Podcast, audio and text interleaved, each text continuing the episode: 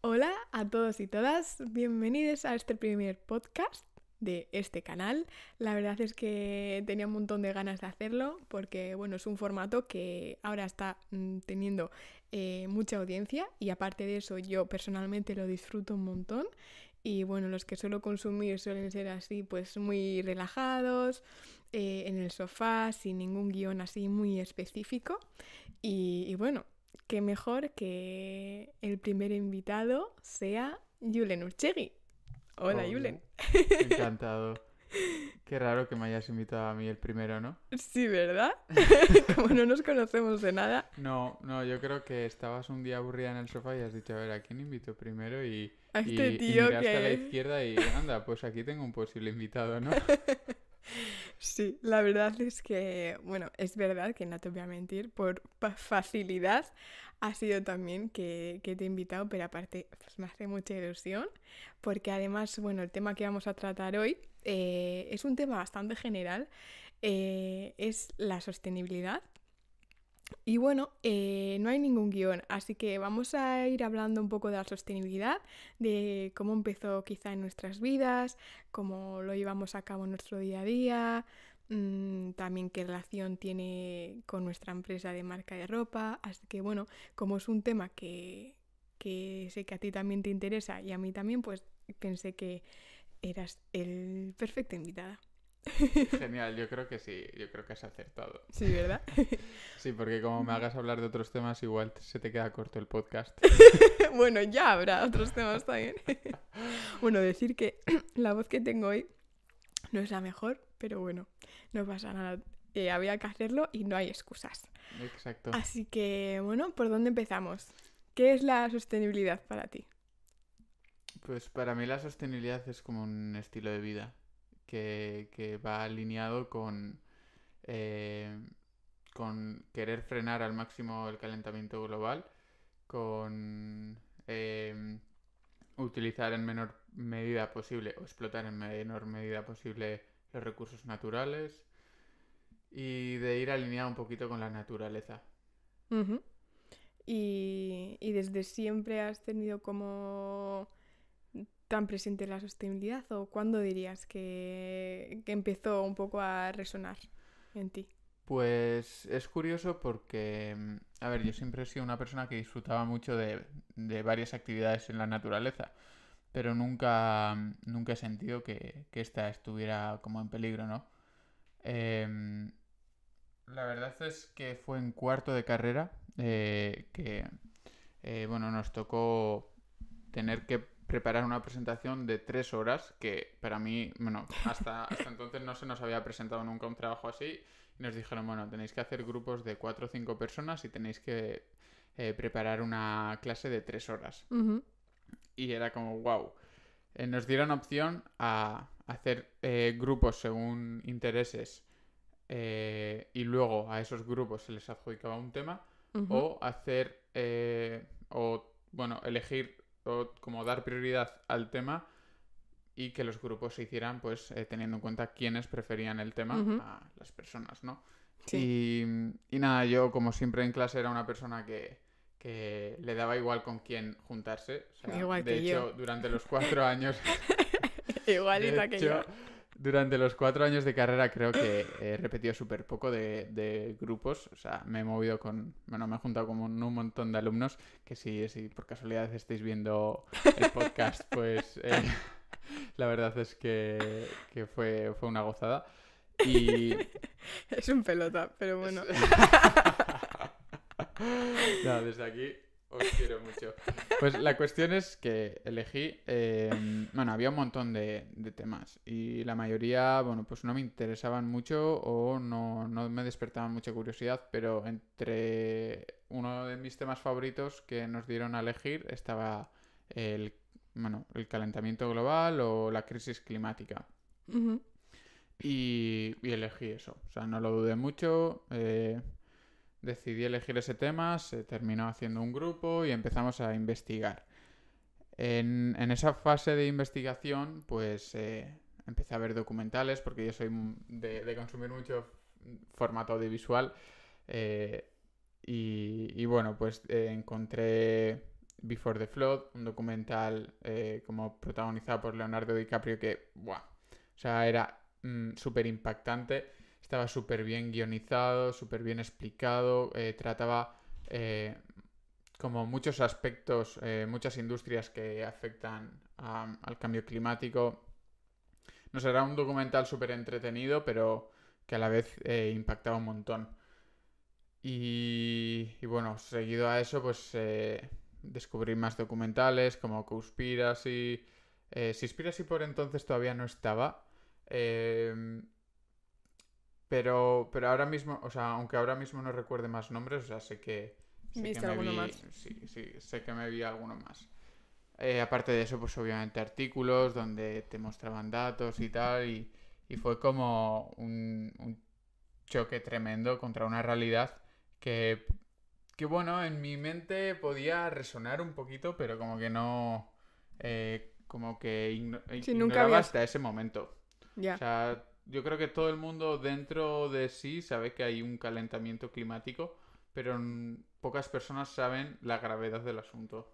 Claro, o sea, o sea, ¿cuál dirías que es la diferencia, no? Porque eh, todo el mundo sabe de ello, ¿no? Y sí que es, obvio que unas personas están más informadas que otras, pero ¿cuál, ¿cuál dirías que es la diferencia para que personas como tú y como yo y como muchas otras em, sí que les empiece a, como a importar realmente y tomar acción y las personas que incluso estando informadas em, pues no le den importancia, no sé qué palabras usar, pero ¿Cuál, crees que es el motivo? Porque nosotros, o sea, es como que nos cuesta como, eh, no sé si empatizar o, entender a, eh, a, las personas que igual no, no, es un tema tan sensible para, para ellas. Yo creo que es simplemente la falta de información. O sea, por mucho que una persona piense que, eh, a ver, que igual Igual me, un día me encuentro con una persona que ha investigado un montón sobre el cambio climático y me dice, es que me la suda. O sea, yo sé que el planeta se va a ir a la mierda, eh, considero que no está en mis manos eh, frenarlo, mm, yo voy a seguir haciendo lo que, lo que me apetezca. puede, puede que me encuentre un día con una persona de esas, pero eh, lo normal es que cuando una persona empieza a informarse, cuando empieza a, pues eso, a mirar estos documentales, leer artículos y, ver un poquito las consecuencias que nos deparan en un futuro, eh, yo creo que la mayoría se echan las manos a la cabeza y, se, empieza a replantear muchas cosas. Em, ¿Y dirías también que hay como una diferencia a cómo se toma el tema eh, la gente joven y la gente más adulta? Sí y no. O sea, porque en, ambas etapas de la vida, o sea, en todas las etapas de la vida hay gente con ciencia y gente que no. Entonces es simplemente, yo creo que más eh, cuestión de, de, bueno, de... De personalidad, ¿no? Indiferentemente de, la edad. Sí, de sensibilidad e incluso de curiosidad, porque la gente que al final ha mostrado curiosidad y se ha informado, pues es la, son las personas que al final mm. más han, han visto. Es que últimamente es como que se dice mucho como que los jóvenes estamos teniendo como bastantes, eh, bastante ansiedad, bastantes problemas psicológicos por toda como la responsabilidad que se está poniendo eh, en nosotros, ¿no? Porque al final los jóvenes somos los que eh, teóricamente pues tenemos como más años de vida por delante, ¿no? Y como que quizá sí que siento o, bueno, quizás porque no he hablado con muchas personas adultas sobre, sobre la sostenibilidad y lo he, tratado con gente más joven, pero es como que nos puede llegar más a o sea, nos afecta más a nosotros, digamos, ¿no? Porque en un futuro vamos a ser nosotros los que nos quedemos aquí. Sí, bueno, no eternamente, pero ya me entiendes. Sí, al final, o sea, nosotros vamos a ver probablemente o vamos a vivir una etapa bastante peor que la de nuestros padres y nuestros abuelos. Entonces es, normal que en la juventud haya mayor preocupación. De todas formas, sí que veo que, por ejemplo, eh, eh, bueno, los padres, las madres eh, que acaban de tener un bebé también tienen como esa preocupación a raíz de, bueno, de, querer dejarles una, un planeta sano a las futuras generaciones. Entonces creo que, que mm, la preocupación es de quien quiere eh, que en un futuro haya una, un, planeta mejor. Sí, la verdad es que últimamente, o sea, a varias personas, cuando igual se les ha preguntado, oye, pues ¿te gustaría tener hijos? Sí, ¿no? Pues eh, muchas personas dicen que no lo tienen de todo claro precisamente por eso, por el qué, futuro le va a deparar a, a, mi hijo, ¿no? Esa preocupación. Y justo en mi caso, eh, o sea, podría responder si quiero tener hijos o no, pero no sé por qué la crisis climática no es como uno de los argumentos que utilizaría. ¿No? Es como que lo veo como más lejos que... O sea, como que no le pudiera afectar directamente a... Bueno, sí que nos está afectando ya hoy en día. O sea, si a nosotros nos está afectando, seguramente a, a mis hijos también, pero no sé. O sea, me parece como que hasta ese punto está llegando de, de plantearse si tener hijos o no por dónde van a vivir. Y, o sea, esa respuesta cuando la oigo es como, wow, es que, o sea, me choca. A mí, eh, o sea, yo empecé a darle un par de vueltas a este tema porque, o sea, yo mismo he debatido sobre esto contigo, o sea, eh, me gustaría traer, eh, no sé, un hijo o una hija a este planeta. Mm, no lo sé, o sea, lo primero por eh, cuestiones personales, o sea, sí, por cosas ajenas a eso, pero lo siguiente es esto, o sea, me preocupa la vida que pueda llegar a tener, que obviamente esto es, eh, o sea, súper general eh, y, se habrá dado en todas las generaciones, un poco esa preocupación de a ver qué vida va a tener, a ver si no le hacen bullying, a ver si, bueno, un montón de preocupaciones que al final tendríamos como padres. Pero el tema de la crisis climática considero que no solo eh, puede llegar a afectar a el hábitat donde vive, o sea, si, hay más desastres naturales o no. Creo que es un tema que también va a derivar en guerras, en catástrofes, o sea, que, más allá de los desastres naturales, pues pueden tener eh, un, montón de causas en el planeta. Entonces, es como... Ya, pero ahí es como que eh, como si se estuvieras dando por hecho, ¿no? Que no merece la, la vida solo por la crisis, bueno, solo quiero decir, por la crisis climática. O sea, es algo negativo, obviamente, que nos importa y estamos intentando pues, poner nuestro granito de arena, ¿no? Pero es como que dejas todas las otras cosas que tiene la vida, ¿no? Las cosas positivas, y es como que piensas, pues no merece la pena vivir por la crisis climática. Es como, jue, que dejas aparte todo lo demás, ¿no? Sí, sí, a ver, está claro. O sea, es, eh, este tema es, eh, bueno, eh, como un tema en el que reflexiono con 24 años, en el que me intento autoconvencer de que no quiero hijos y me busco mil excusas para autoconvencerme de que no quiero. Igual con 30 años eh, me, pongo mil y un argumentos para tenerlos. Mm, vale. ¿Quién, ¿quién sabe lo que nos deparará eh, el futuro de aquí a unos años? Pero desde luego, de momento, eh, saliéndonos un poco del tema, hijos no quiero tener. Vale, entonces, eh, se te presentó el tema en la universidad y cuando terminó pues el trabajo, lo seguiste manteniendo en tu vida, ¿no? Sí, creo que eh, esto se dio en cuarto y en cuarto teníamos eh, medio curso para este trabajo, para presentar, para preparar esta presentación y la otra mitad del curso era para el TFG. Pues creo que la presentación fue en diciembre. Eh, y, bueno, casualidad, a mí me gusta plantearme eh, cambios un poquito más eh, grandes en mi vida a, los comienzos de, los nuevos años, ¿no?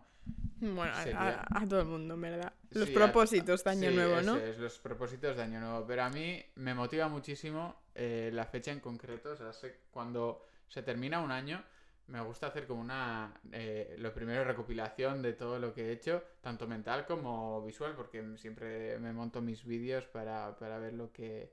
Lo que has grabado durante el año. Ese es. Y, y bueno, e, es una época donde acabo muy motivado y donde tengo fuerzas para, para eh, plantearme cambios. Y fue ese año cuando, eh, bueno, pues a raíz de, de toda la información que, que eh, aprendí, decidí hacerme vegetariano. Y, bueno, pues eh, fue un cambio de un día para otro. Eh, empecé el 1 de enero a ser totalmente vegetariano.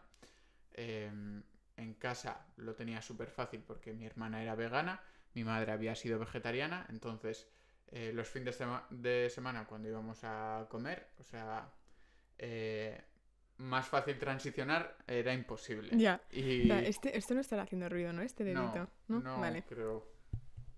No. Antes he grabado así también. Vale. Y. O sea, eso, más fácil transicional era imposible. Y en el piso, eh, la verdad es que cuando. De estudiantes, Sí, dices. en el piso de estudiantes, donde vivía con otros tres compañeros, que es aquí también. Saludos. que no sé si lo verán, pero bueno. Eh, la verdad es que. em, cuando haces tú mismo la compra es fácil. Porque Claro. mm, eres consciente de- en todo momento de lo que compras. Sí que es verdad que al principio, em, bueno, pues tienes que, que mirar qué ingredientes lleva eh, cada producto y tal. Sí, sobre Sí. todo cosas procesadas, ¿no? O sea, cuando vas a comprar verdura, legumbres y eso, o sea, es Sí, bastante sabes. obvio. Es cuando ya, cuando estás Bueno, eh, por ejemplo, en muchos mix de verduras congeladas y tal. Ah, a veces eh, igual te meten crustáceos, pescado. Cuando hay pollo o algo, o sea, cuando, cuando hay un alimento en bastante cantidad, te lo pone. Pero cuando. El mm, mítico no, sándwich vegetal, ¿no? Que siempre nos quejamos. Exacto, o sea, hay un montón de alimento vegetal, no sé qué, que hay que mirar la letra pequeña porque. Y no tan pequeña, o sí, sea, lo más común es bocadillo vegetal que precisamente lleve carne. O sea, lo raro es que no lleve. Entonces eso, al principio pues eh, mirando un poquito eh, los alimentos que llevan muchos productos y tal, eh, pues no sé, supuso, me supuso... Fácil. Sí, se me hizo muy fácil. Ya. Es que en ese sentido hemos tenido suerte, la verdad. O sea, porque tiene que ser difícil eh, seguir viviendo eh, con tu familia eh, y que, bueno, que no, no te entiendan, ¿no? Y, y pues ver que, pues eso, que no te entienden, que, que no te apoyan en el sentido de cuando van a hacer la compra, pues quizá no te tienen tan en cuenta. Y bueno, no sé cómo debe ser eso porque ya te digo, hemos tenido mucha suerte, pero Mm. tiene que ser, tiene que ser duro. ¿Tú cómo, eh, cómo reaccionaste o cómo fue eh, tu cambio? Pues tampoco fue lo que tú dices, se me hizo muy fácil, no fue, o sea, fue drástico en el sentido de que también fue de un día a otro, literalmente, hoy ya dejo de comer carne, primero empecé como tú siendo vegetariana, eh, pero no lo recuerdo como una época de, ¡buah, qué difícil se me está haciendo! mm, no, o sea, eh, totalmente me influenciaste tú porque antes de... Es verdad que antes de... qué tío. Antes de empezar contigo, eh, nunca he sido muy consumidora de carne ni de pescado. Literalmente, pescado comía solo uno, salmón, que era el único que me gustaba, y comía igual una o dos veces al mes. Carne tampoco me gustaba, solo comía la mítica pechuga esta. Y, y entonces, pues como empecé contigo, me empezaste un poco pues a, a informar y, y demás, y lo veía un poco más cercano, pues... Te metí en la secta, ¿no? sí. Oye, eso no sabrá para uno. Vamos a verificar un momentito. No. Sigue, ¿no? Vale.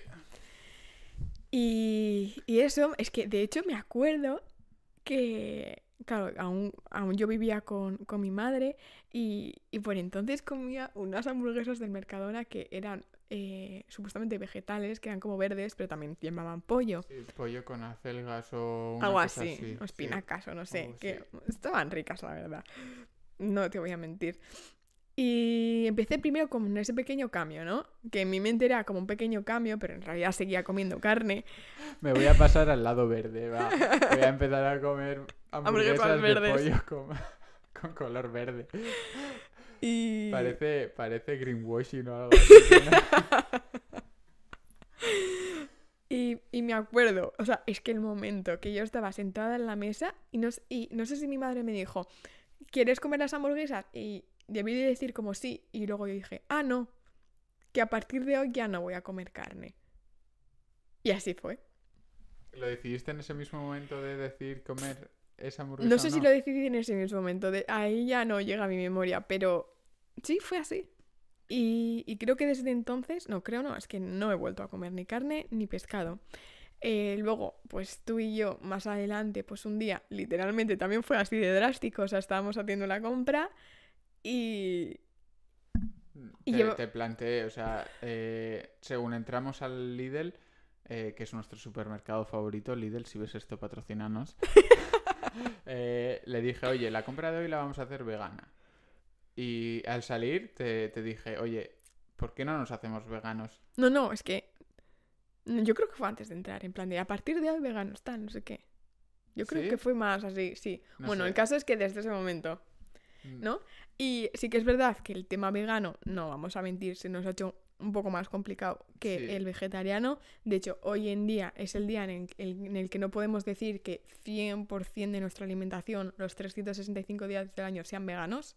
Eso es. Porque, eh, sobre todo fuera de casa, pues a no ser que te vayas a ciudades un poquito más desarrolladas, eh, Bueno, desarrolladas, pobladas o más pobladas, grandes. Sí, un poquito más eh, globalizadas o, o Sí, como lo quieras llamar. Eh, en muchos bares es que no tienes ni siquiera un primer plato, que normalmente mm, es... eh, el- o sea, segundos platos nunca son ni vegetarianos. Eh, entonces, Ya siempre era es o carne o vegetariano- sí, pescado. yo cuando era vegetariano y comía fuera me pedía dos primeros. Y a veces había que cambiarlos, incluso los primeros.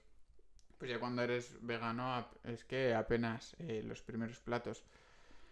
La típica ensalada mixta sin atún, que es eh, tomate y lechuga, tal cual. Y un poco de cebolla. Y un poco de cebolla si la trae y... Y aceitunas, que Y a mí no me gustan las aceitunas, para que lo sepáis. Si algún día me queréis regalar algo que no sean aceitunas, por favor. Y además a él le gustan un montón. Sí. y, y no sé. eh, lo, lo que estábamos diciendo al final, no somos eh, 100% veganos. eh, sobre todo porque comemos fuera muchas veces y, y por, por no, No, y- hacernos la vida demasiado difícil. Sí y no. Y quiero decir, y también muchas veces es eh, eh, decisión nuestra propia.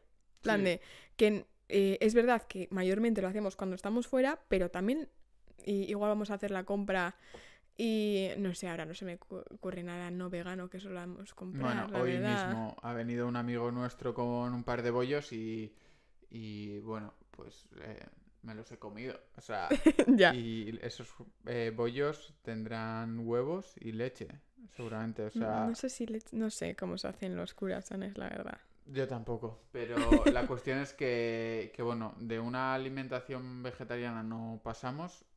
Eh, Nunca. Desde hace, eh, dentro de poco haré tres años, eh, no me he metido un trozo de carne a la boca. un trozo de carne animal. Venga, lo estaba esperando, venga. Sí, e- ese pequeño matiz. Como el otro día, vamos a contarlo, por favor. La ¿Qué? anécdota de cuando fuimos al juzgado. ¿Lo quieres Cuéntame, contar? no me, no me está viniendo a la mente. Que fuimos al juzgado a, pe- a pedir un papel para una cosa y, y, Ah. y pues, ¿Quieres contarlo? Sí, me preguntan, oye, ¿tu, tu estado cuál es? ¿Soltero, casado, no sé qué? Y digo yo, soltero, con Julen al lado. Y digo, bueno, entre comillas. a, ver, si- a ver si se me va a ofender por decir que estoy soltero. No, y súper mono porque en realidad yo pensé que en ese momento lo había hecho solo por la, por la coña, ¿sabes?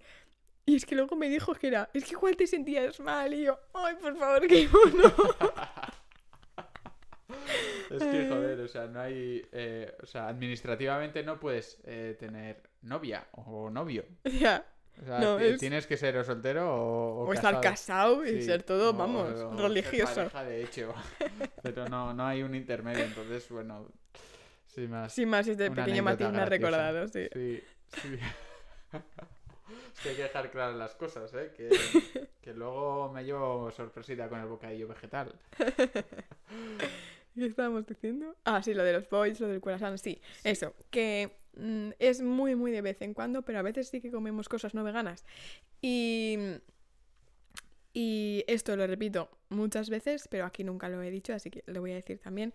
Y lo que me gusta a mí es eh, como felicitar a las personas o, o remarcar lo, lo que hacen bien, Mm.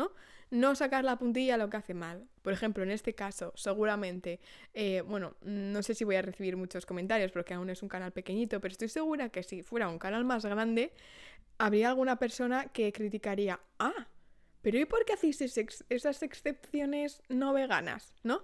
Siempre hay como ese puntillismo en vez de decir, yo soy partidaria de, de incluso la gente que no es ni vegetariana, pero que me dice, he- he reducido mi consumo de carne, digo, pues muy bien. Chapo. O sea, tampoco te. O sea, eh, quizá si me lo pide y está a gusto, pues igual sí que eh, le intento informar de cómo es el estilo, estilo de vida que llevo, pero no le voy a empezar a, comer la cabeza de, pues no deberías. Y, o sea, quiero decir, eso, que hay que mirar lo positivo, ¿no? Sí, sí, yo creo que a la hora de...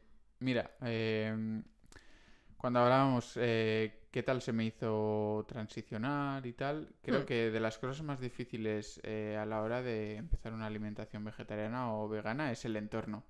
Eh, el salirte un poco de- del rebaño y hacer una cosa distinta. Sí, depende de qué entorno, ¿eh?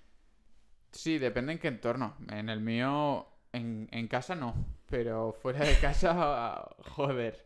O sea, se, se pueden hacer mil y un... eh, ¿Tienes alguna mil anécdota o alguna poemas. experiencia así que te pues, marcó? em, no sé, tengo... eh, tengo muchas. O sea, desde... eh, no sé... eh, no sé las palabras en concreto, pero desde comparaciones a, a ver si era una vaca por comer solo hierba, a... sí, sí, en plan, a, a, no sé, a ver si eh, no me iban a faltar eh, Ah, bueno, sí, lo proteínas siempre. y tal, lo típico. O sea, al final un montón de, de desinformación. Digo, Eh, Yo, tengo, yo tengo una que ahora, seguramente lo que pasa siempre, que en tu cabeza es súper gracioso, porque cuando sucedió hizo mucha gracia, pero luego cuando lo cuentas no, pero bueno, aún y todo lo voy a contar. me acuerdo que estaba... Eh, es que además a mí cuando me hacen bromas, es que me, me hacen gracia. Bueno, en este tema casi nunca me ofendo, la verdad. Con otros, eh, pues igual sí, pero con el tema vegano, o sea, me pueden hacer las bromas que quieran que no, no. O sea... Y me acuerdo eso, que estábamos en la graduación, estábamos en una cena y la mesa era de cuatro. Y estaba con, con dos amigas que para nada son ni vegetarianas ni nada. O sea, eh, una de ellas es en plan de comerse un chuletón y, y- y le encanta. eh, la otra no tanto, pero la otra es deportista, entonces sí que está como bastante eh, mentalizada en que para hacer deporte es necesario la carne, tal, y no sé qué. Y, había un centro de mesa que era como una planta. Y, y claro, mi menú era diferente, porque menú- mi menú eh, era vegano.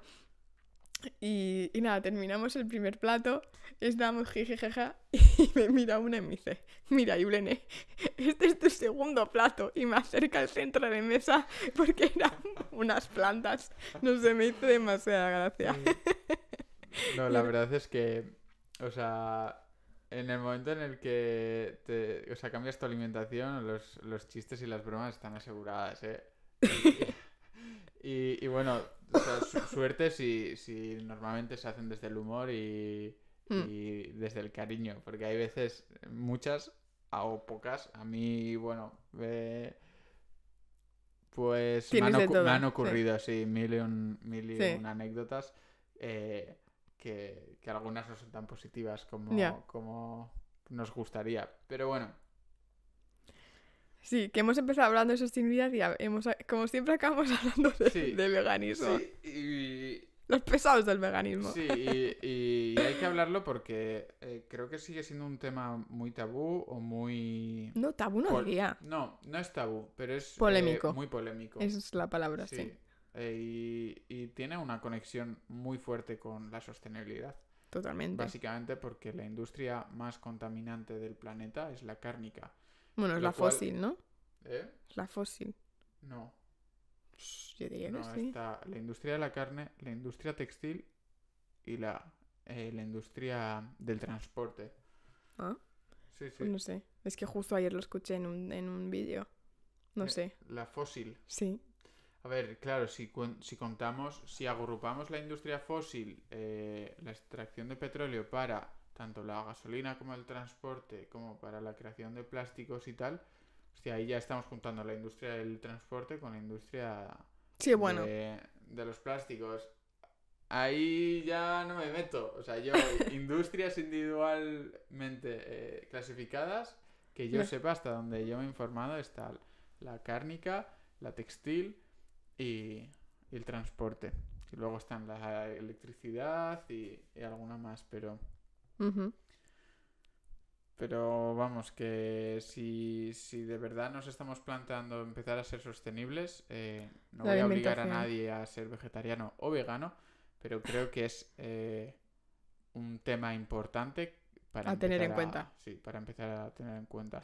Sí, que es que hoy en día para, para muchas personas, eh, y, y ole por ellas, que también es importante, ¿no? Pero como que muchas veces se nos ha educado, sobre todo, ahora ya se está empezando a, a visibilizar otro tipo de acciones que se pueden hacer, pero antes eh, lo máximo era recicla. Y ya eras, vamos, Sí, el- sí, la más sea, sostenible del barrio. Antes, o sea, yo creo que hoy en día hay una creencia de que eh, reciclar es un acto fantástico para ser sostenible. Y que es- a esto... Y es a- una basura literal. o sea, es una basura. No, a ver, es importante reciclar, es pero... importante, pero bueno, o sea. Que a todo esto viene, eh, bueno, lo de reciclar, eh, eh, me ha venido a la cabeza lo de las cuatro R's, ¿no?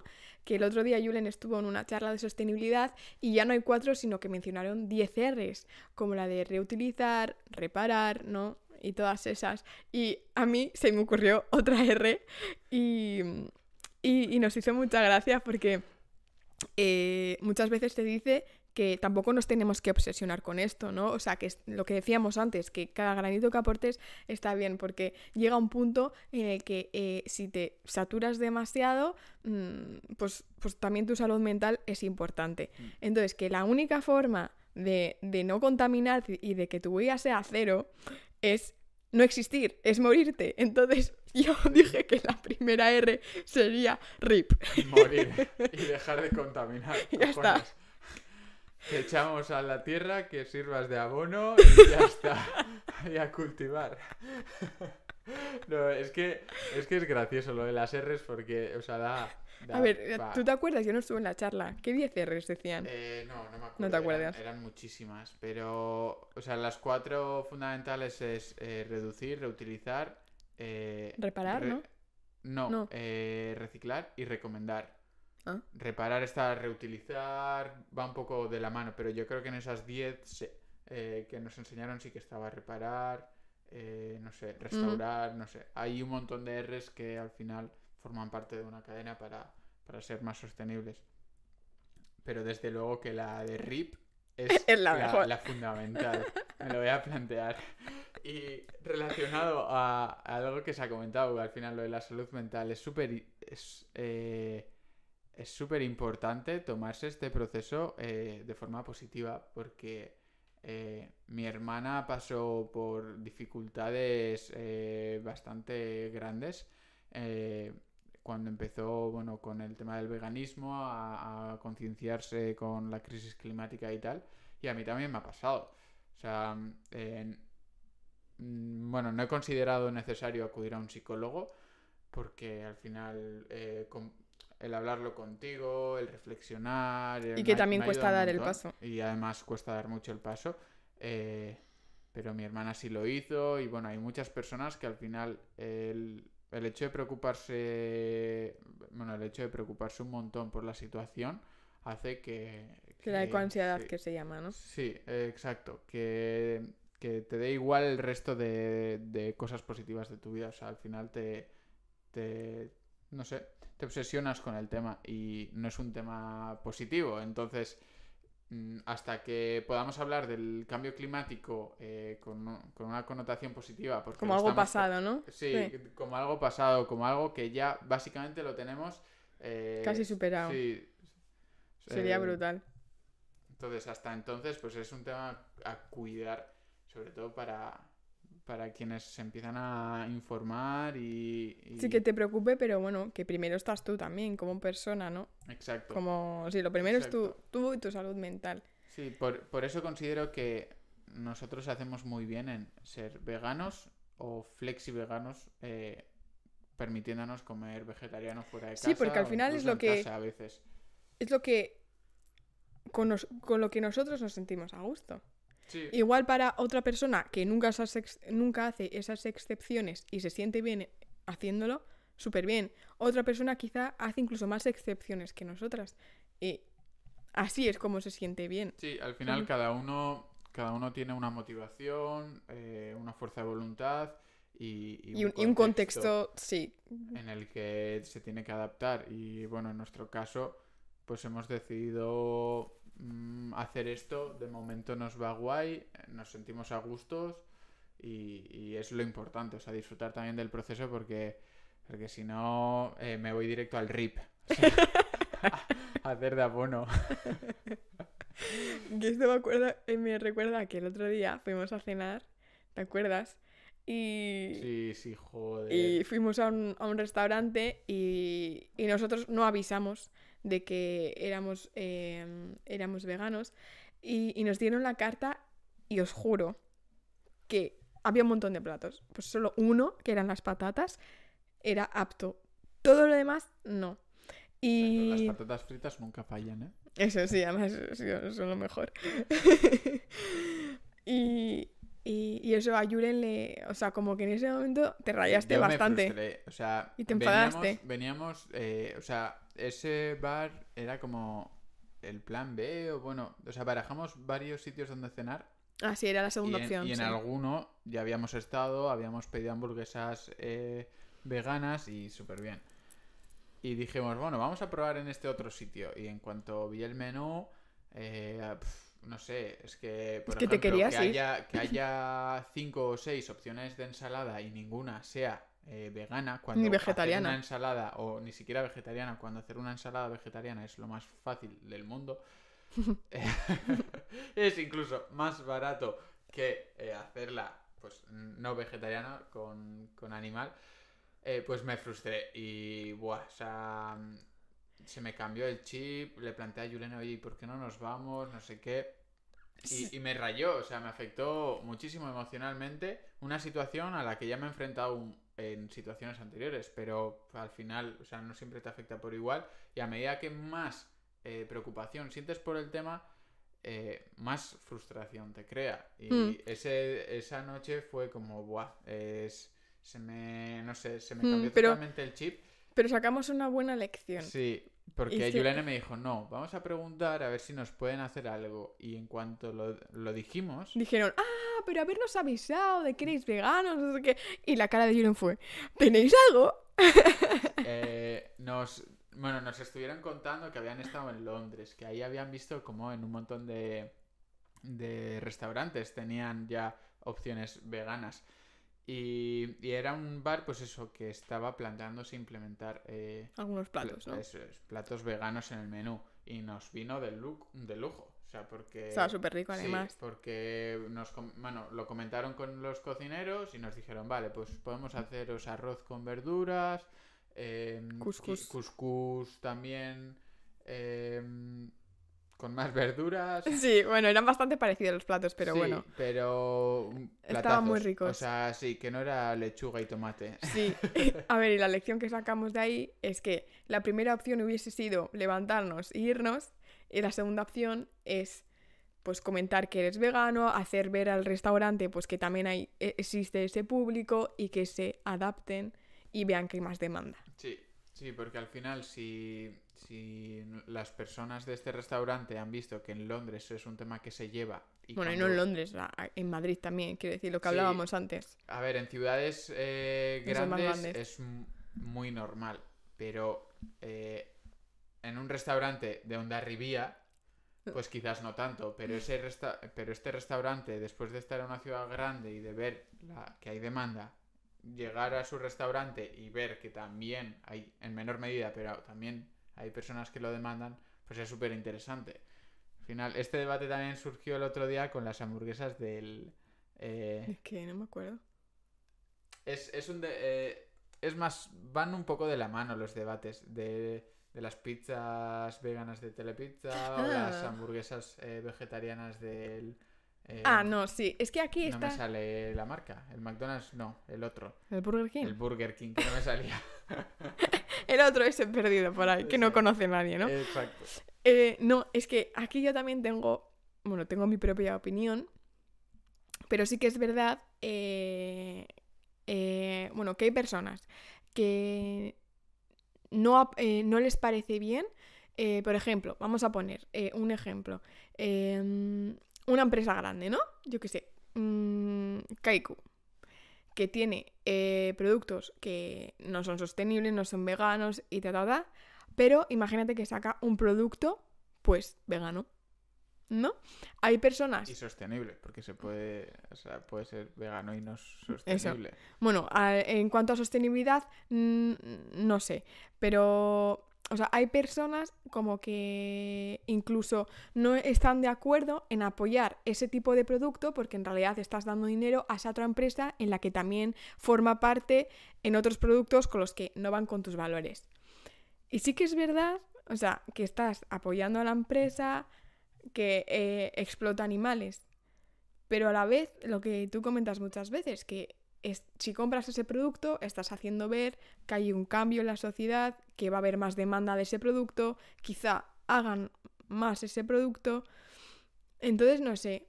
Mm, A ver, yo sí puedo elegir en apoyar a una empresa que lo hace todo acorde a mis valores y otra que no, pues seguramente escoja la primera, ¿no?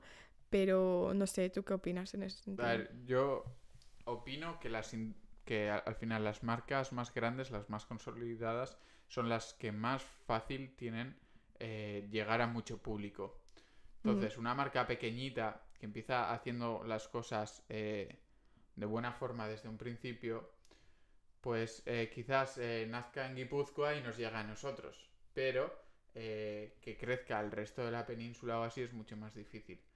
Em, ¿Qué es lo que ocurre entonces? Que por mucho que apoyemos esta industria, bueno, pues va a crecer poco a poco. Pero si apoyamos a, a Kaiku por sacar una leche vegetal, a Burger King por sacar una hamburguesa vegetariana y eh, nosotros, entre comillas, eh, apoyamos o consumimos eh, pues estas alternativas, esas grandes empresas que tienen tiendas en todo el mundo, pues van a ver que es una tendencia real y van a mantener esos productos que son más accesibles a un público muchísimo mayor. Entonces, o sea, yo considero que aunque Burger King, eh, pues aunque no sea una empresa eh, pues que me guste por todo lo que hace, considero que si saca una hamburguesa vegetariana, pues en mayor o menor, menor medida tenemos que eh, apoyarlo, ¿no? Y, oye, pues em, Sí, que de vez en cuando ir a estos sitios y poder comer algo, pues no sé, también lo agradecemos, ¿no? Sí, sí, tampoco me parece una estrategia de greenwashing porque siguen vendiendo carne. O sea, es decir, no van a hablar mal de la industria cárnica. A ver, un poco greenwashing sí que es. Bueno, más greenwashing era cuando hace unos años eh, el gran logro de McDonald's había sido quitar todas las pajitas. Y era como, wow. Y, y luego, o sea, todo es carne y todo, bueno, en fin, sí, todo lo que se sabe, ¿no? Sí. O sea, seguramente su propósito sea económico. Sí, obvio, porque es una empresa Y y, no- tiene que no más allá.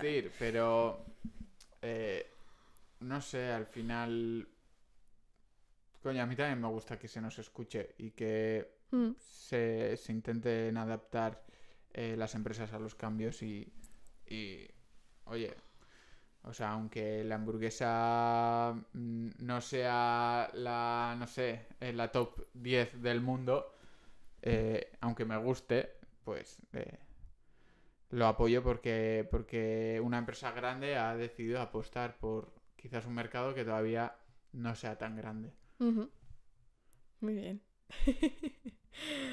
¿Cuánto tiempo llevamos ya? Pues No lo veo de aquí el- 48, 48 minutos. 48 minutos, joven. Se me Sí. ha pasado rápido la verdad. Sí.